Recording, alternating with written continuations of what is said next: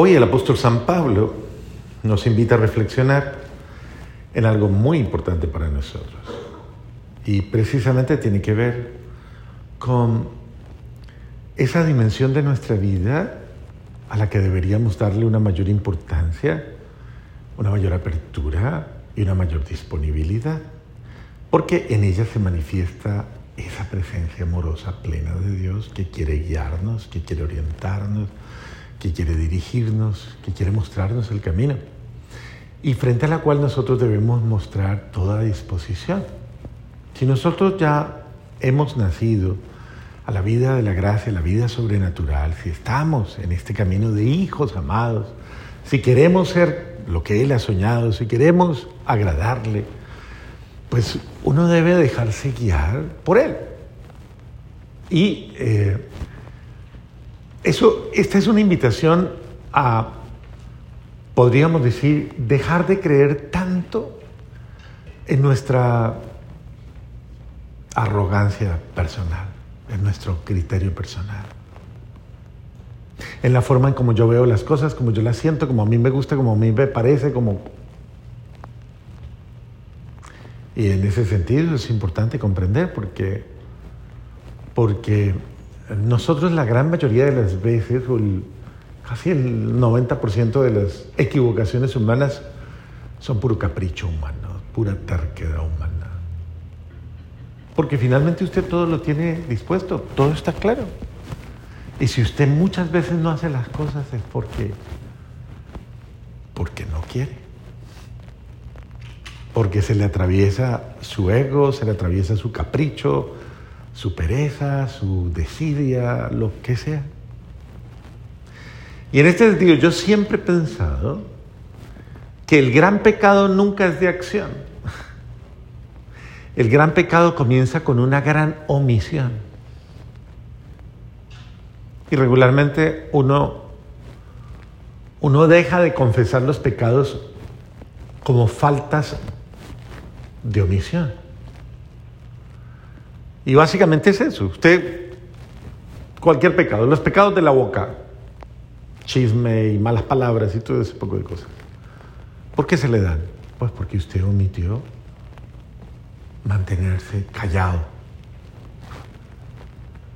Mantener la prudencia. El que habla mucho, hierra mucho. Yo le pondría peca mucho. Igual, los pecados de la carne, ¿por qué sobrevienen? Pues porque usted en un momento determinado se olvidó de su fragilidad, de su debilidad y se expuso.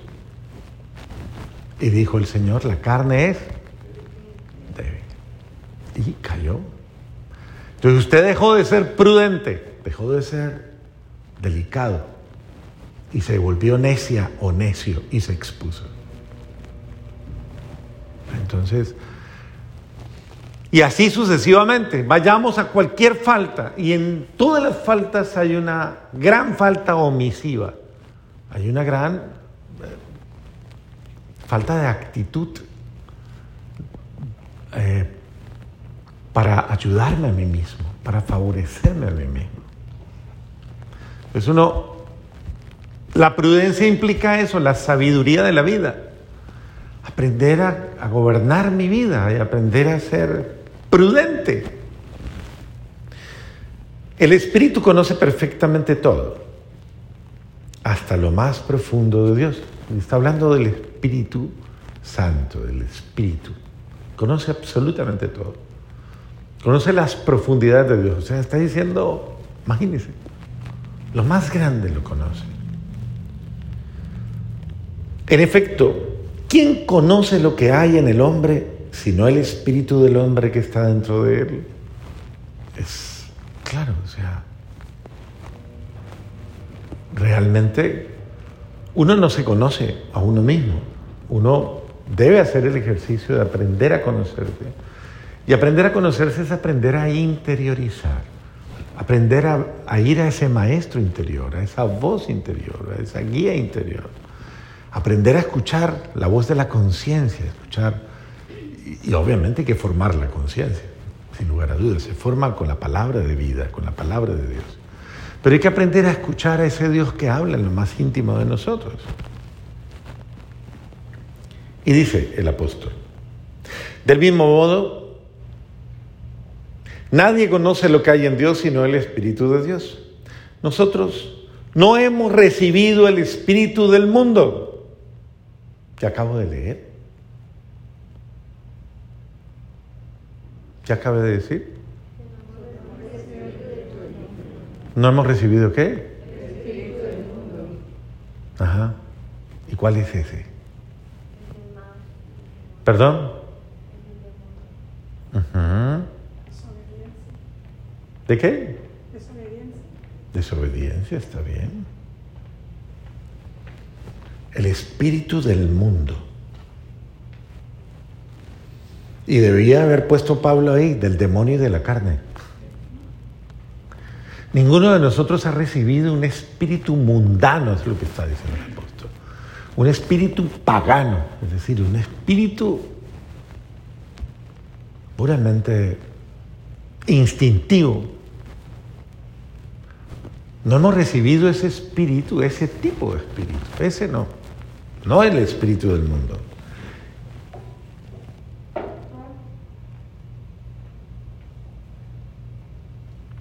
Sino el espíritu que procede de Dios. Para que conozcamos las gracias que Dios nos ha otorgado. ¿Cuál espíritu es el que hemos recibido? ¿El espíritu de quién? Pero mire qué importante que uno haga conciencia de que yo no debo permitir que otro espíritu entre en mí. ¿Cómo llegó ese hombre de la sinagoga a ser poseso de un espíritu malo? Tuvo que haber una permisión. Hay gente que le dice a uno, no, yo como nunca le voy a dar permiso al diablo que se me meta en mi vida. Ah, no. Si usted constantemente le vive diciendo a él, le doy permiso. Cada vez que usted se permite a sí mismo una acción de pecado, el demonio toma posesión. Entonces, cada vez que usted le ha dicho sí al pecado, ha hecho un pacto con el diablo.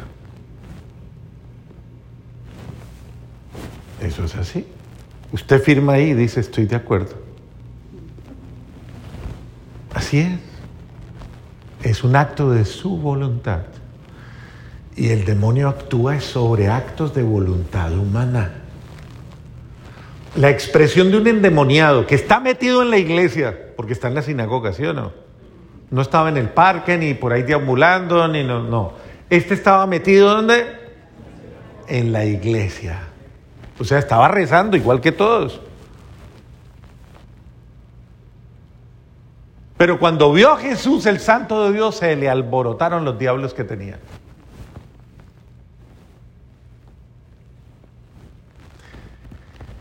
Y entonces Jesús puso en evidencia, su santidad puso en evidencia la realidad de, este hombre que llevaba sobre sí eh, la consecuencia de la acción del mal en su vida, de la acción del mal en su vida.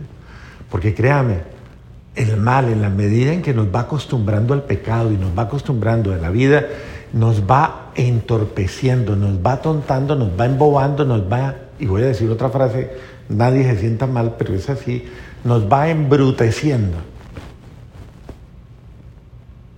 Y por eso es que una persona que se acostumbra a vivir en el pecado, llámese ira, rabia, odios, envidia, celos, críticas, de todo, esa persona se le va creando como una especie de, como de tapón en su alma, en su espíritu, en su ser, y ¿Cómo es que dicen cuando una persona ya no le duele nada en la mano porque le salió qué?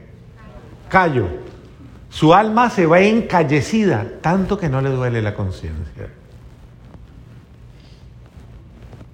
Y entonces ya le parece normal. Le parece normal y tan normal le parece que ya ni siquiera, ya dice, incluso cuando se va a confesar, ¿sabe cómo dice? Unas mentirillas. Blancas, Padre. De esas sanas que no le hacen daño a nadie, Padre.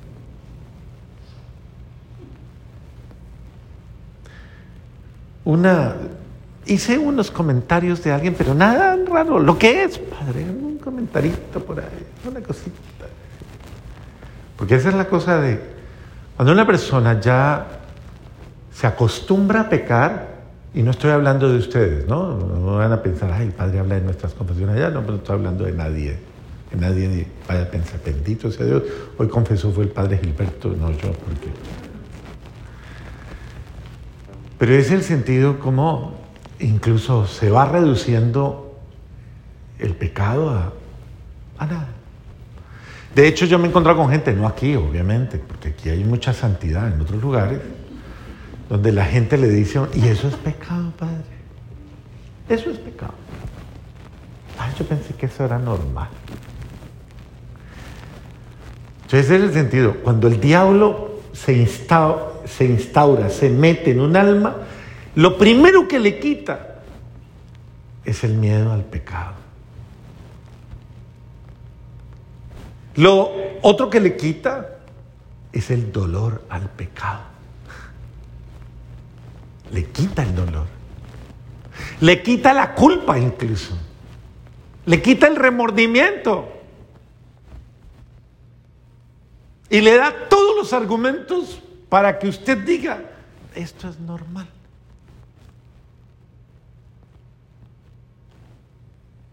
Entonces, el Espíritu de Dios conoce verdaderamente a lo que pasa en nuestro interior.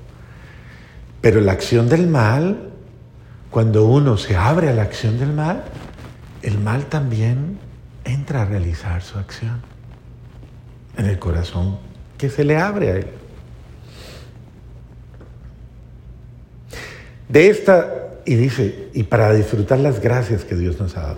De estas gracias hablamos no con palabras aprendidas de sabiduría humana, sino aprendidas del Espíritu, y con las cuales expresamos realidades espirituales en términos espirituales.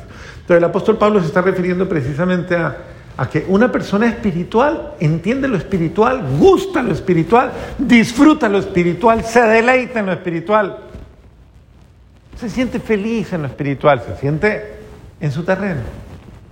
Una persona carnal, una persona que no es espiritual, una persona mundana, una persona que tiene sus cosas enredadas por ahí con el diablo, pues le molesta lo espiritual, hasta le cansa. Otra vez a rezar, otra vez a misa, otra vez.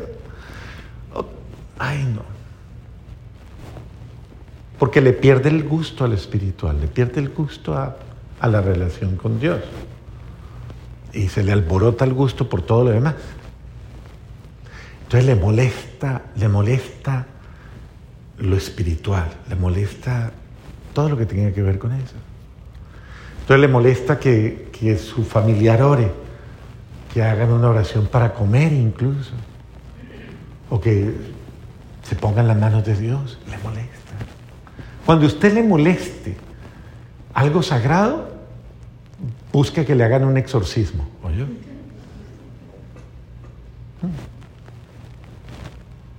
Al menos que le hagan una liberación o una sanación de alguna. Cuando a mí me comienza a molestar lo sagrado, eso no es normal. Hay algo pasando ahí delicado. Todo lo que hace referencia al misterio de Dios en nuestras vidas. Todo. Rechazo a la misa, rechazo a la confesión, rechazo a la oración, rechazo a, incluso hacer la caridad, a servir, ayudar. Todo eso es sagrado. Porque es lo bueno, es lo bueno, lo correcto, lo, bueno. De hecho, no existe el bien sin Dios. No existe el amor sin Dios. El amor verdadero. Lo demás será otra cosa, pero el amor no es. El único y verdadero amor es el amor que está relacionado con Dios y que implica muchas cosas, respeto, dignidad, valoración, todo, todo, todo lo esencial. El hombre con su sola inteligencia no puede comprender las cosas del Espíritu de Dios. Hay que pedirle a Dios la gracia de entenderlas. Porque para Él son una locura no las puede entender porque son cosas que solo comprende a la luz del Espíritu de Dios. Hay que pedirle a Dios, Señor, dame la gracia de entender, de entenderte, de entender tus designios, de entender tu voluntad, de entender. Entonces uno tiene que pedirle al buen Dios, Señor, ayúdame a entender. Y esto sucede en la vida diaria, en situaciones concretas, incluso en situaciones de conflicto. Uno debe aprender, Señor, ayúdame a aprender ¿Qué me quiere enseñar con esto, con esta situación que estoy viviendo, con esta realidad que está surgiendo, tal vez dolorosa? ¿Qué me quiere enseñar? El que no es espiritual solamente ve una pelea, o solamente ve un conflicto, solamente ve enemigos, solamente ve gente mala, o gente que no le quiere, pero no interpreta. Y no tiene la humildad de poder interpretar, aquí está pasando algo más. Y no le está pasando necesariamente a los demás Puede que me esté pasando a mí, primero que todo. Y mi actitud debe ser diferente. Y ahí es cuando uno se remonta a los momentos de Jesús y dice, ¿qué haría Jesús en este momento? ¿O qué haría la Virgen María en este momento? Y es la mejor forma de proyectarse. Pero el hombre iluminado por el Espíritu puede juzgar correctamente todas las cosas. Y nadie que no tenga el Espíritu lo puede juzgar correctamente a él. Entonces incluso hasta las críticas que uno recibe, si esa crítica o ese juicio viene de alguien que no tiene el espíritu claro, de hecho si lo tiene no le va a criticar, pues es más fácil comprender.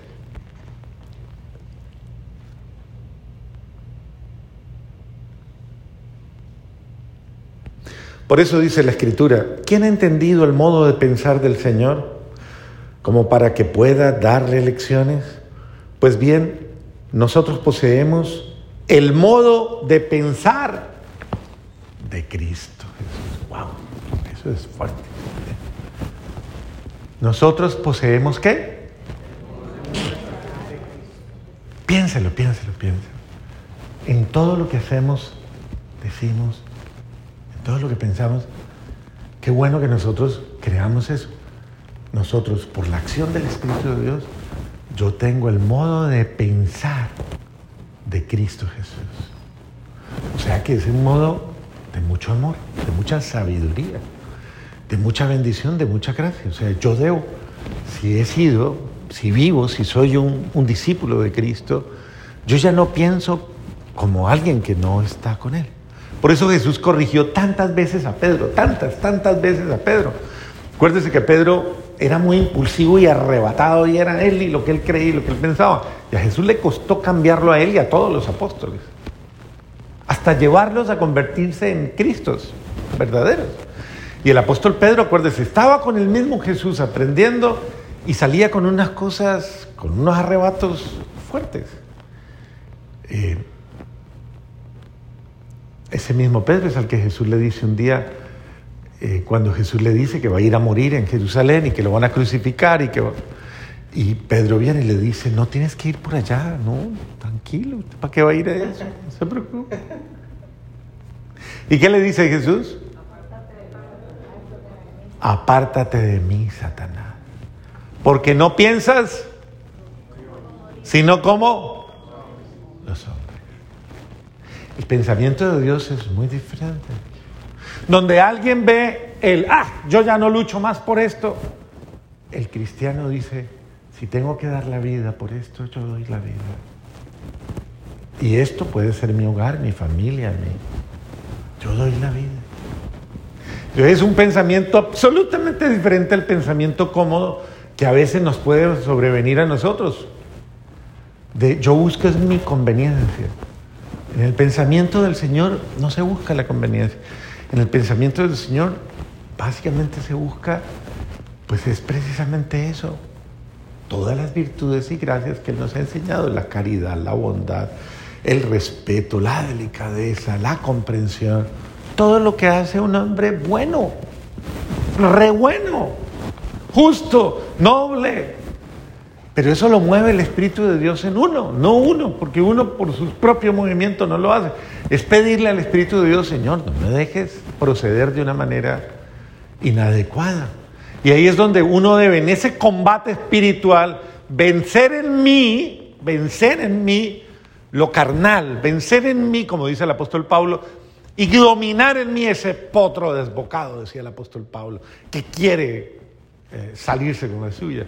Venza en, venza en usted su temperamento, su eh, venza en usted su, su agresividad tal vez, venza en usted su, tal vez su, su incluso su pereza, o tal vez los sentimientos que tiene, o las celos, o la envidia, o la lujuria, venza en usted. Usted tiene uno que tiene que vencer, hacer ese trabajo de, con la gracia de Dios, pedirle a Dios, dame la gracia de vencer en mí lo que no es suyo, lo carnal, lo que no es mío. Y tienes que comenzar por muchas cosas. Comience con los siete pecados capitales nada más. Comience solo con eso. Venzamos, ¿cuáles son los siete pecados?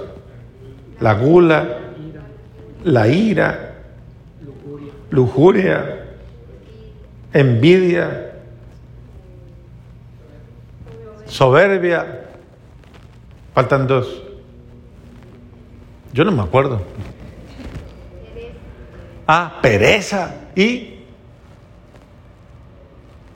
¿Cuál es el otro? No, ese es un don. Ah, y avaricia. Comencemos al menos con los siete pecados capitales. Hay que vivir ese combate, o sea, hay que... Venzamos en nosotros a ese hombre carnal, a ese ser carnal, a esa mujer carnal, a ese hombre llevado por los instintos, llevado por, por esto.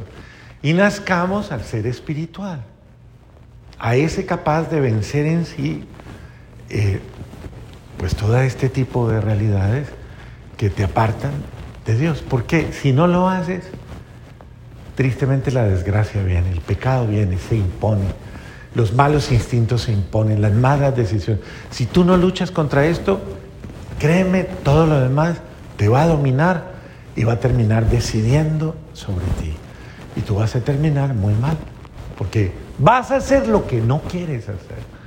Y eso pues va a ser muy triste para ti. Entonces, pidámosle al Espíritu de Dios, pidámosle al buen Dios que nos libere, como liberó al endemoniado de la sinagoga, que nos libre absolutamente de todo aquello que está tal vez ejerciendo ya autoridad sobre mí.